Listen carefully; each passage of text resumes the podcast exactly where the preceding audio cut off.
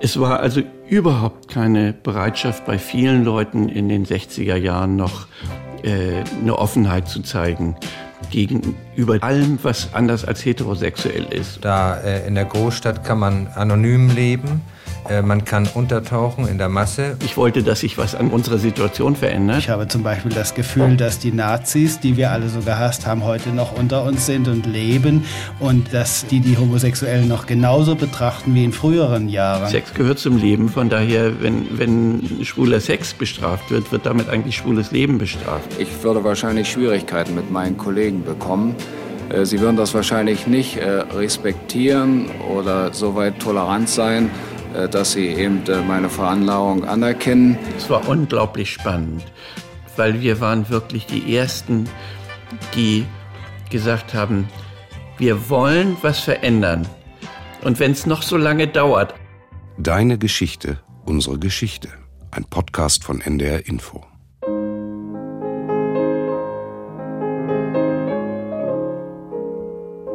Deine Geschichte erzählt dein Leben. Unsere Geschichte erzählt von unser aller Leben. Ich habe Zeitzeugen gefragt. Ich habe in den Tonarchiven recherchiert. Deine Geschichte. Unsere Geschichte.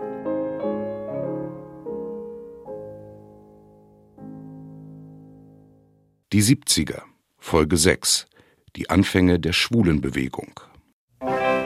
Willkommen zu einer neuen Folge unseres Geschichtspodcasts mit Ulrike Bosse und Franziska Amler.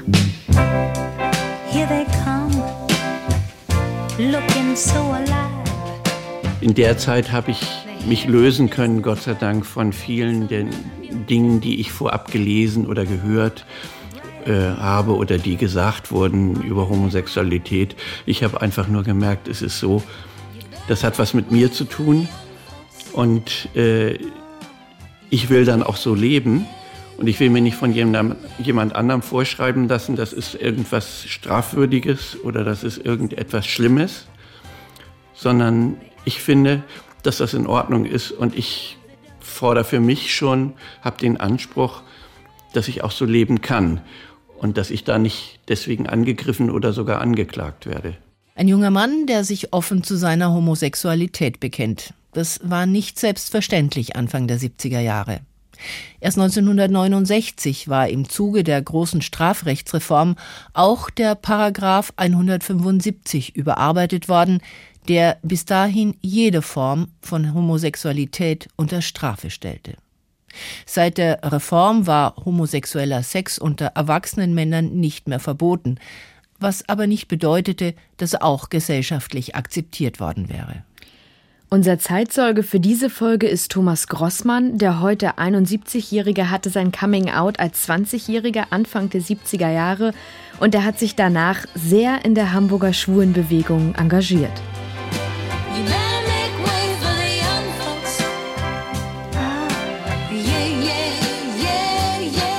Die LGBTQ-Bewegung hat viel erreicht seit den Anfängen. Auch wenn vor allem ihre jungen Mitglieder die Defizite sehen und beklagen, allein die Tatsache, dass und wie offen über sexuelle Selbstbestimmung diskutiert wird, wäre damals kaum denkbar gewesen.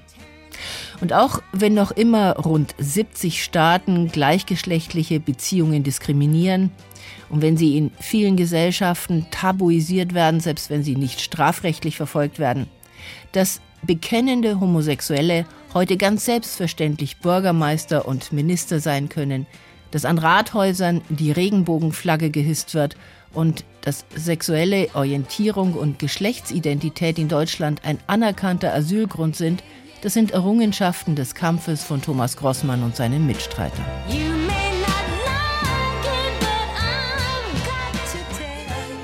Begonnen hat es mit dem Stonewall-Aufstand im Sommer 1969 in New York. Von der Weltgesundheitsorganisation wurden gleichgeschlechtliche Beziehungen damals als Krankheit gelistet. In vielen US-Staaten waren sie noch illegal. In New York hatten einzelne Aktivisten seit Mitte der 60er Jahre erfolgreich gegen Diskriminierung gekämpft. Seit 1966 gab es legale Schwulenbars, die Zahl der Polizeirazzien gegen Homosexuelle war zurückgegangen. Aber es gab sie nach wie vor. Mit dem Argument Erregung öffentlichen Ärgernisses wurden dann Verhaftungen von Personen begründet, die keine Ausweispapiere dabei hatten oder Kleidung des anderen Geschlechts trugen.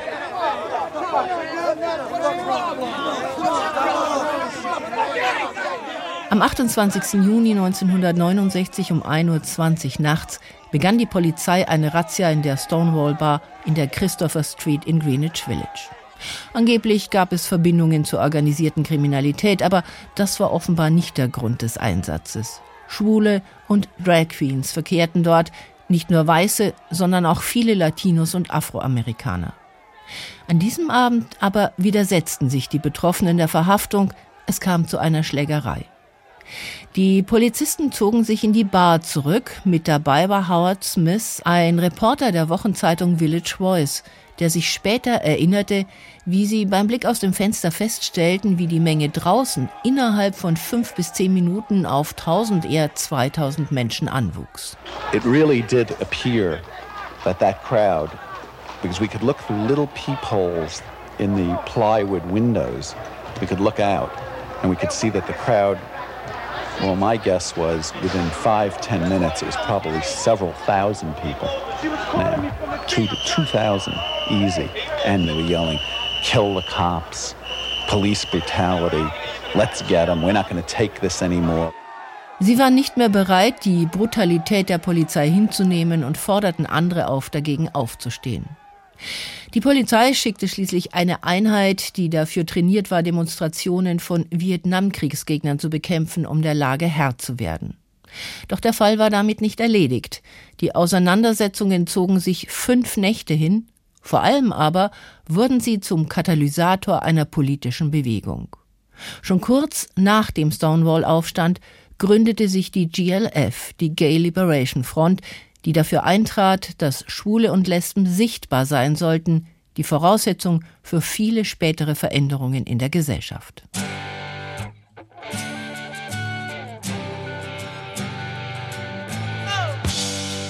Für den Hamburger Thomas Grossmann war ein anderes Ereignis Auslöser für sein Engagement – die Aufführung des Films von Rosa von Braunheim, nicht der Homosexuelle ist pervers, sondern die Gesellschaft, in der er lebt. Das ist ja genau diese Haltung, die bei mir auch entstanden war.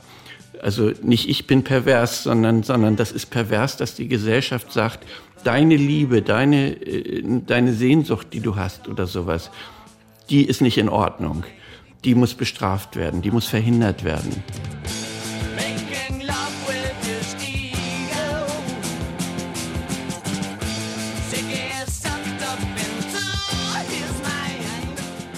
Der Film von Rosa von Braunheim über einen jungen Mann in der Berliner homosexuellen Szene gilt als Initialzündung der deutschen Schwulenbewegung. Er wurde bei den Filmfestspielen in Berlin 1971 uraufgeführt. Die anschließend geplante Ausstrahlung in der ARD scheiterte dann aber erst einmal, weil die Mehrheit der Verantwortlichen meinte, das ihrem Publikum nicht zumuten zu können was der Produzent des Films Günter Rohrbach in einem Interview mit dem NDR Filmspiegel so einordnete. Wissen Sie, wir wissen alle, dass es äh, reife und unreife, aufgeklärte und weniger aufgeklärte Zuschauer gibt. Das ist die Realität, das ist die Realität des Bildungsgefälles, das wir in unserer Gesellschaft haben. Und der eine äh, äh, beruft sich halt auf den Reifen und der andere beruft sich unter gewissen äh, Aspekten und wenn es ihm vielleicht gerade auch, ich will das nicht sagen, dass das hier der Fall war bei der Entscheidung der Programmkonferenz, aber es könnte ja sein, dass es einem ganz lieb ist, sich auf den unreifen Zuschauer berufen zu können. Der Film Nicht der Homosexuelle ist pervers, sondern die Gesellschaft, in der er lebt, lief dann zunächst nur im dritten Programm des WDR-Fernsehens zu später Stunde und dann in verschiedenen Programmkinos in der Bundesrepublik bevor er etwa ein Jahr später, begleitet von einer Diskussionssendung, dann doch noch in der ARD ausgestrahlt wurde. Thomas Grossmann hat den Film damals in Hamburg im Abaton, einem Programmkino, gesehen und er war nicht nur begeistert. Der Film hat bei ihm einen gemischten Eindruck hinterlassen, erinnert er sich. Also er war insofern gemischt, weil da ein schwules Leben äh, gezeigt wurde, was bewusst provozierend, provokant sein sollte sehr, also so dies typisch künstlerisch interessierte, manieriertes Verhalten, die Lederszene, mit nächtlichen äh, Treffen in Parks und auf Toiletten. Das hat er bewusst gemacht, äh, Rosa von Braunheim. Da konnte ich mich überhaupt nicht drin wiederfinden. In, nicht, nicht jetzt, wie, weil ich einzelne Aspekte davon abgelehnt habe, sondern ganz viel davon passte nicht äh, zu mir.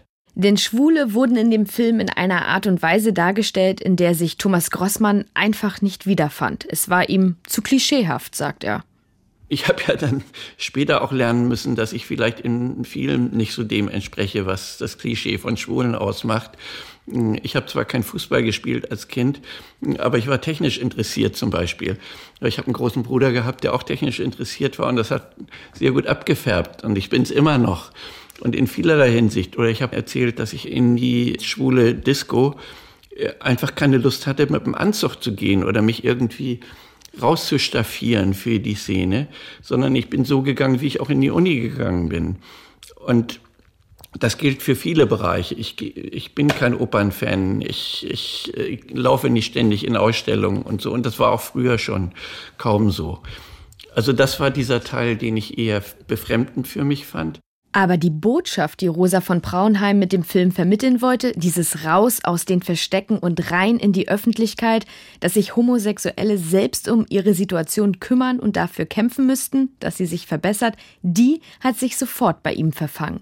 Und vor allem dieses Gefühl zu merken, man ist nicht allein, da gibt es andere Leute, die genauso fühlen wie man selbst. Das war schon bei diesem, bei der Ausstrahlung von dem Braunheim-Film so. Hinterher war eine Diskussion Rosa von Braunheim war dabei und es waren eben diejenigen, die aus der IHWO äh, mit äh, sich engagiert hatten, dass dieser Film gezeigt wurde. IHWO war eine damals in Hamburg aktive Homosexuellenorganisation, die allerdings, so hat es Thomas Grossmann mir erzählt, sehr zurückhaltend und vorsichtig auftrat. Dort hatte man eher die Sorge, dass man mit Provokation die Leute verschreckt, anders als im Film von Rosa von Braunheim. Und am Schluss haben sie dann dazu eingeladen, sich zu treffen, wer möchte.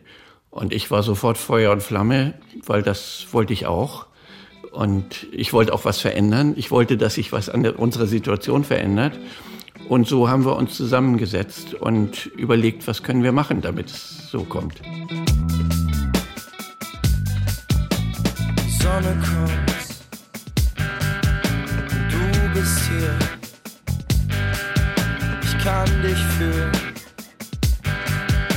bin ein Teil von dir. Vielleicht sollten wir doch noch einmal einen Blick darauf werfen, wie die Situation der Homosexuellen damals war. Denn auch wenn Sex unter erwachsenen Männern seit der Strafrechtsreform 1969 nicht mehr strafbar war, Homosexualität war damit noch lange nicht als normale sexuelle Identität anerkannt, sondern wurde von den meisten als Abweichung von der Norm Heterosexualität betrachtet. Thomas Grossmann erzählt, dass auch er sich als Jugendlicher mit dieser vorherrschenden Meinung auseinandersetzen musste, bis er so weit war, sein Schwulsein zu akzeptieren. Also ich habe erstens gemerkt in der Pubertät, da ist was in der Richtung.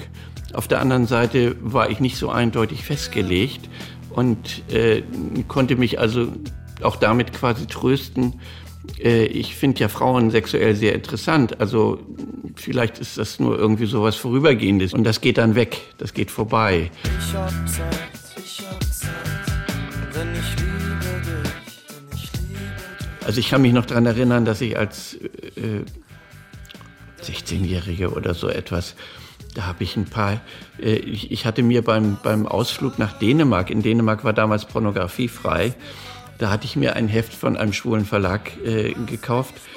Und irgendwann gab es einen Punkt, wo ich dachte, nein, ich muss jetzt mal einen Schnitt machen. Ich will das nicht sein und habe das dann verbrannt, um so quasi das symbolisch loszuwerden. Das waren so Auswirkungen von dieser Wahrnehmung, dass äh, man als Schwuler diskriminiert ist und, und abgelehnt wird. Und man als Jugendlicher gibt es ja nun eigentlich nichts Wichtigeres, als dass man von den anderen akzeptiert wird. Komm, schlaf bei mir.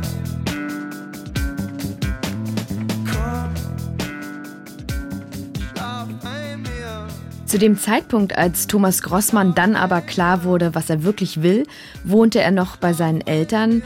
Und als die im Urlaub waren, ging er das erste Mal in eine Schwulendisco, lernte jemanden kennen und übernachtete auch bei ihm. Da habe er einfach gemerkt, das ist das, was er wirklich möchte. Als seine Eltern dann aus ihrem Urlaub zurückkamen, outete er sich.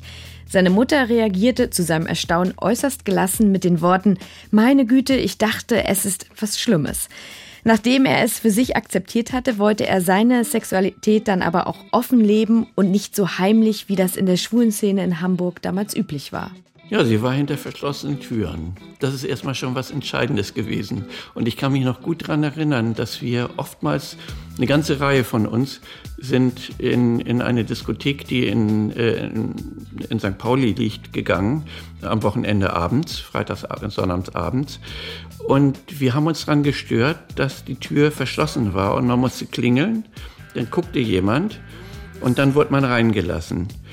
Und damals haben wir das überhaupt nicht akzeptieren wollen, äh, dass wir hinter einer verschlossenen Tür uns nur treffen dürfen.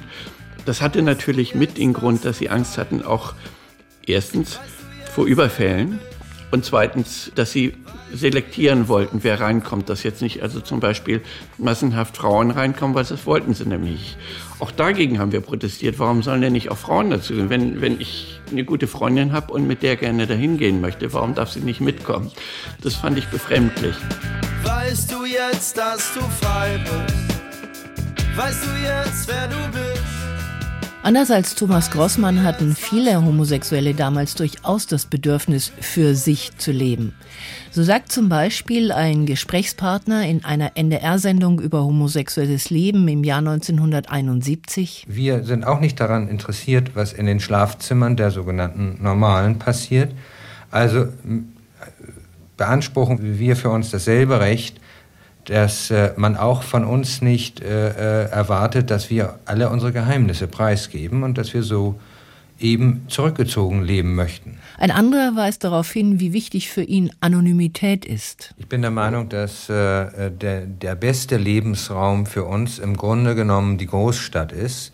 Da äh, in der Großstadt kann man äh, anonym leben, man kann untertauchen in der Masse, was ja leider immer noch aus äh, der Vergangenheit stammt, dieses Untertauchen, sich verstecken.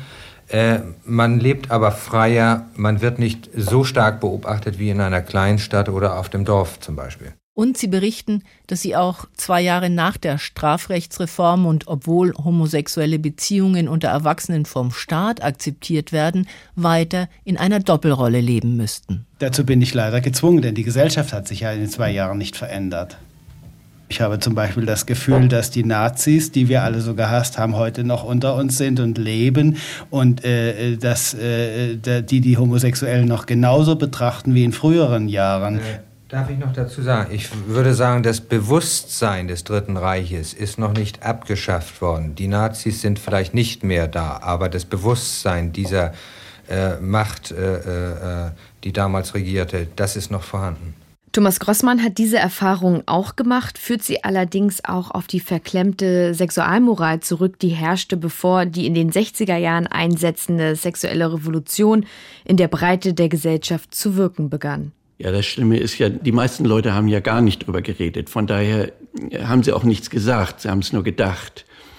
Also das Schlimmste waren natürlich so Sachen, die äh, die Nazis haben euch ausgerottet oder die Nazis haben, haben quasi da mal was richtig gemacht. Es war also überhaupt keine Bereitschaft bei vielen Leuten in den 60er Jahren noch äh, eine Offenheit zu zeigen gegenüber der äh, allem, was anders als heterosexuell ist. Oder selbst den Begriff heterosexuell kannten die meisten ja nicht. Also alles, was nicht Beziehung zwischen Mann und Frau ist, wurde nicht toleriert. Holly came from Miami, FLA. Hitchhiked away across USA. Wir haben eben Aussagen aus dem Jahr 1971 gehört, also vor der Bewegung, die durch den Film von Rosa von Braunheim ausgelöst wurde. Ab 1972 gründeten sich in vielen deutschen Großstädten und in den Universitätsstädten schwule Aktionsgruppen. In Hamburg die Homosexuelle Aktion Hamburg. Auch für Thomas Grossmann war der Rosa von Braunheim-Film der Auslöser, sich zu engagieren, wie wir gehört haben. Und er und seine Mitstreiter haben ja dann auch eine ganze Menge Dinge auf die Beine gestellt. Zunächst einmal ging es aber darum, sich zu vernetzen, erzählt er. Zum einen haben wir auch den Kontakt zu anderen bundesweit gesucht, weil das Problem war natürlich damals, wir waren halt ein paar Leute. Im großen Hamburg waren das damals eben ein paar Leute, die sich getraut haben und die sich getroffen haben. Und ich bin dann zum Beispiel mitgefahren zu einem Treffen, was Leute aus der Gruppe in Berlin veranstaltet haben, zu Silvester. Ich bin über Silvester dort gewesen und da waren dann plötzlich 30, 40. Das war wieder eine neue Situation. Und wir haben gemeinsam überlegt, was können wir tun, damit sich was ändert. Das Wichtigste sei für die jungen Leute erst einmal gewesen, dass die Strafbarkeit homosexueller Beziehungen generell abgeschafft wird. Denn auch wenn der Paragraph 175 reformiert worden war, für homosexuelle Männer galten andere Regeln als für heterosexuelle Paare. Lesbische Liebe wurde völlig ignoriert. Take a walk on the wild side. Said, hey, babe. Sex gehört zum Leben, von daher, wenn, wenn schwuler Sex bestraft wird, wird damit eigentlich schwules Leben bestraft. Und daraus erwuchs dann ja auch die Idee, anlässlich der äh, 73, 74 anstehenden zweiten Strafrechtsreform des Sexualstrafrechts. Die erste Reform war ja 69, wodurch Homosexualität zwischen Erwachsenen nicht mehr strafbar wurde. Und 74 ging es eben darum, dass wir sagten, wir wollen, dass der ganze Paragraph 175 gestrichen wird. Und da haben wir dann bundesweit geplant, Aktionen zu machen, Unterschriften zu sammeln gegen den Paragraphen 175. Und plötzlich war Thomas Grossmann mittendrin, nahm bei der Bewegung eine sehr aktive Rolle ein, weil er eben als Student mehr Freiheiten hatte als berufstätige Homosexuelle. Dann hieß es, trägst du auch die ist transparent und es gab einfach doch eine ganze Reihe auch in der Gruppe, die mehr Angst hatten, weil sie zum Beispiel berufstätig waren. Ich war Student, ich konnte mir das eher erlauben. Äh, die hatten Angst, dass sie vielleicht aus ihrem Beruf rausfliegen oder sowas, wenn, wenn sie das machen. Und so diese Mischung aus Trotz und Mut, die hat einfach dazu geführt, dass ich das gemacht habe und äh, habe erlebt, dass Menschen eigentlich eher verdutzt und, und überrascht waren. Aber von feindseligen Reaktionen habe ich gar nicht so viel, ich zumindest nicht viel abgekriegt. Vielleicht hat es wirklich so, wenn man, wenn man da längs marschiert, mutig, äh, dann äh, ist es manchmal so, dass wirklich die Leute eher überrascht sind und denken, hm, vielleicht hat der ja recht dass seine berufstätigen Mitstreiter sich aber offenbar zu Recht Sorgen machten, was denn passieren würde, wenn sie durch solche Aktionen geoutet würden.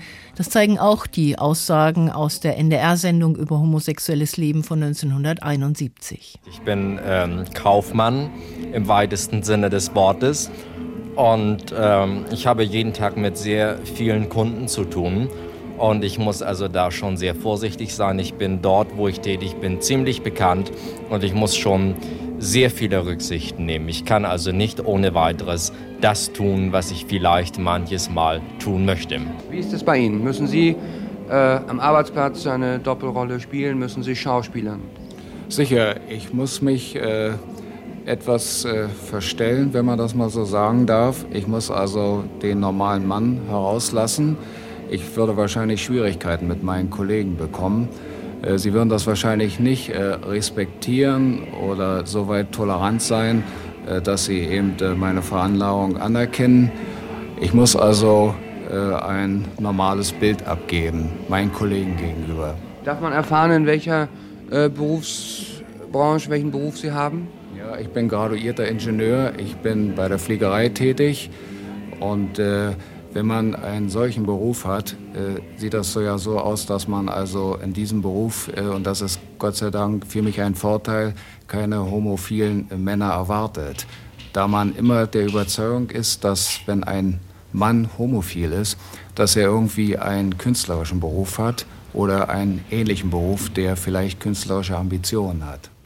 Bei diesen Aussagen fällt auf, dass die Männer über sich als homophil sprechen. Das ist eine Ausdrucksweise, die vermutlich gleichermaßen dem Selbstschutz geschuldet ist wie den Anforderungen des öffentlich-rechtlichen Radios damals. Schwul war noch negativ und wurde abwertend benutzt. Das hat sich erst verändert, nachdem die Schwulenbewegung den Begriff aufgegriffen und ins Positive gewendet hat. Thomas Grossmann erzählt, dass auch die Bewegung anfangs noch den wissenschaftlichen Begriff homosexuell zur Selbstbeschreibung nutzte. Ich kenne Leute, die damals von verzaubert geredet haben und was weiß ich, also lauter so verbrämte Dinge, um bloß nicht auszusprechen, um was es geht. Wir haben gesagt, wir sind homosexuell. So. Und ähm, mit der Zeit war es aber so, dass wir sagten, wir brauchen eigentlich einen Begriff, der nicht so wissenschaftlich äh, steril klingt, und eigentlich schwul. Warum sagen, sagen wir nicht, wir sind, ja, wir sind schwul. Und das Tolle war einfach mit der Zeit, äh, dass wir damit diesen Begriff, das, das Verächtliche und das äh, Schimpf, die Schimpfwortcharakter genommen haben, weil wir gesagt haben, ja, ich bin schwul. Und für mich ist das was Positives.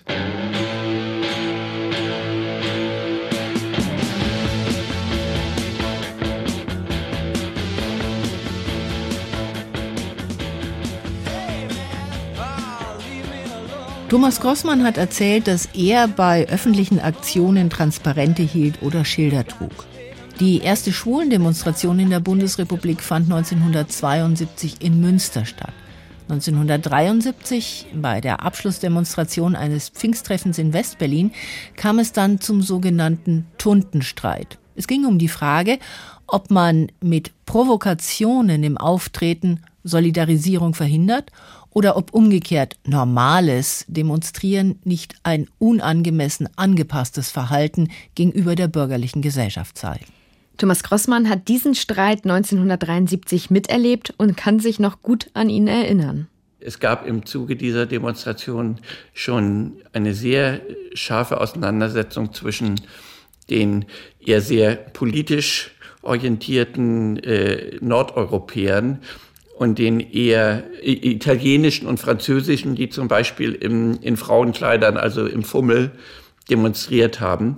Und äh, die beiden Gruppen äh, miteinander sich stritten drum. Die politischen, die, die hatten das Gefühl, die machen unsere ganze Demo, unsere politische Demonstration kaputt und führen das ad absurdum oder, oder wo dann jeder sagen kann, naja, was sind das denn für, für Hampelmänner?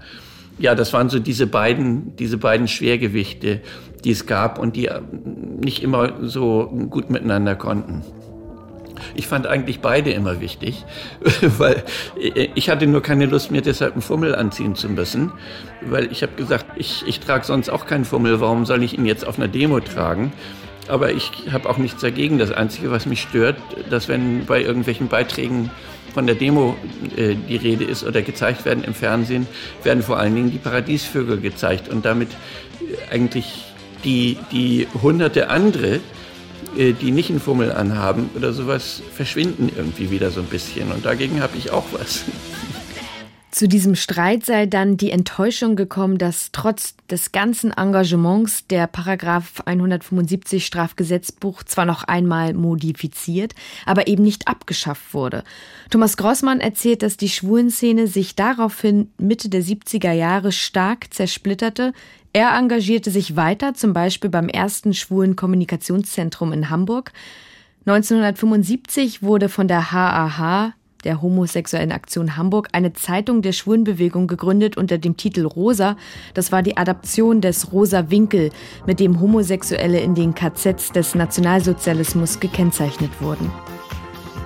Bundesweit entstanden ab Mitte der 70er Jahre schwule Projekte, Schwulencafés, 1978 der erste schwule Buchladen Prinz Eisenherz in Berlin, Ab 1979 gab es dann die ersten Demonstrationen zum Christopher Street Day in der Bundesrepublik.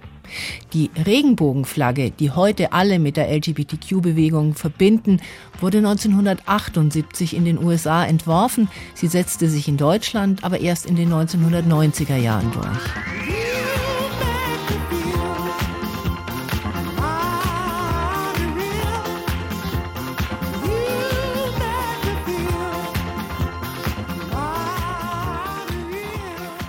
Wie wichtig neben dem politischen Engagement Die Selbsthilfeprojekte der Schwulenbewegung waren, wird deutlich in dem, was Thomas Grossmann über seine Erfahrungen in der Beratungsgruppe erzählt, die er damals mit Freunden an der Uni gründete. Also ein Jugendlicher, der anrief und sagte, äh, seine Eltern hätten seinen Freund ins Gefängnis gebracht und er will sich umbringen. Und ich weiß noch, dass ich wirklich damals am Telefon saß und, und äh, versucht habe, ihm irgendwie am äh, Telefon, also ohne ihn zu kennen, weit weg Mut zu machen, dass er das nicht macht, äh, dass er trotzdem irgendwie weitermacht. Und habe dann nie von ihm gehört. Und Jahre später, bei einer Veranstaltung im Magnus Hirschfeld Zentrum, hatten wir hinterher noch ein Gespräch über die, über, über die Veranstaltung. Und da saß neben mir ein etwas jüngerer Mann. Und irgendwann stellte sich raus, das war der. Und ich, da ist mir Jahre danach noch ein Stein vom Herzen gefallen, dass er sich nicht umgebracht hat, weil das natürlich, das ist immer eine Belastung, wenn man, man hat ja nicht die Macht, das zu verhindern. Erst recht am Telefon, wo jeder jederzeit aufliegen kann.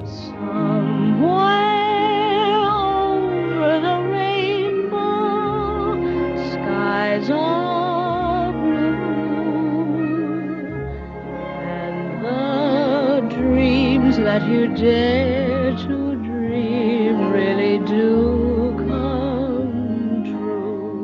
Eine große Rolle spielten die schwulen Verbände dann wieder in den 80er Jahren im Zusammenhang mit der AIDS-Debatte und bei der AIDS-Hilfe. Der Paragraph 175 verschwand erst 1994 aus dem deutschen Strafrecht. Das Recht für Homosexuelle war in der DDR sehr viel fortschrittlicher als in der Bundesrepublik und der Paragraph 175 nach der Wiedervereinigung daher nicht mehr haltbar.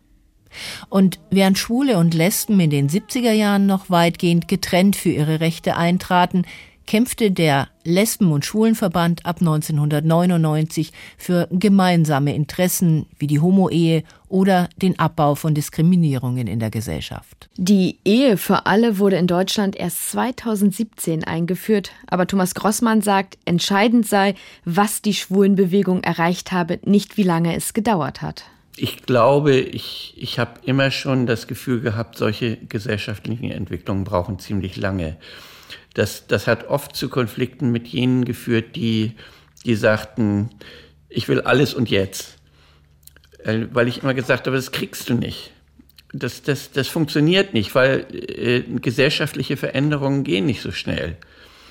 Davon war ich immer überzeugt. Und das, das betrifft alle Dinge. Das betrifft den Punkt Abtreibung, das Recht auf den eigenen Körper, äh, alles Mögliche das braucht einfach eine Zeit lang und das ist ein harter, harter, langer Kampf. Und wenn er heute zurückblickt, beschreibt er die 70er Jahre vor allem mit einem Wort. Spannend. Es war unglaublich spannend, weil wir waren wirklich die Ersten, die gesagt haben, wir wollen was verändern. Und wenn es noch so lange dauert, aber wir wollen das einfach nicht mehr hinnehmen, wie es eben auch die Frauenbewegung gemacht hat. Also wir haben hier unglaublich was erreicht und wir haben sehr gelernt vor allen Dingen, anders äh, auch mit unseren Bedürfnissen umzugehen und da dann zu fordern, dafür wollen wir Respekt haben, für das, was wir sind. Und dass es nicht nur nicht strafbar ist, sondern dass es auch genauso viel wert ist wie jemand, der heterosexuell ist oder sonst was anderes. Here they come looking so alive. They're here for business, buddy, so none of your jive. Brighter tomorrow. Veränderung braucht Zeit, sagt Thomas Grossmann. Das war auch die Haltung derjenigen Aktivisten der Studentenbewegung, die in den 70er Jahren dann in die Politik gingen und dort dafür stritten, mehr Demokratie zu wagen, wie Willy Brandt es formulierte, oder die als Lehrer, Richter oder Ministerialbeamte den Weg durch die Institutionen antraten, um ihren gesellschaftlichen Idealen Geltung zu verschaffen. Es gab aber auch die Gruppe derer, die keine Geduld hatte, die eine Revolution forderte und Terror praktizierte. Wie die Rote Armee-Fraktion, die RAF, das Leben in der Bundesrepublik in den 70er Jahren prägte, darum geht es in der nächsten Folge von Deine Geschichte, unsere Geschichte. Unser Zeitzeuge ist dann Klaus Flieger. Der heute 75-Jährige gilt als einer der engagiertesten Verfolger der RAF. Er war unmittelbar beteiligt an zahlreichen Ermittlungen, etwa zur Schleierentführung und anderen RAF-Anschlägen sowie zur Todesnacht von Stammheim.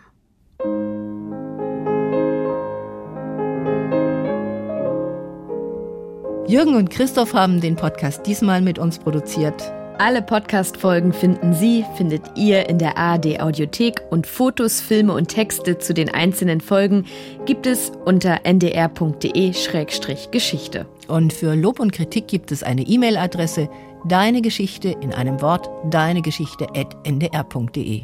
Bis zum nächsten Mal. Tschüss.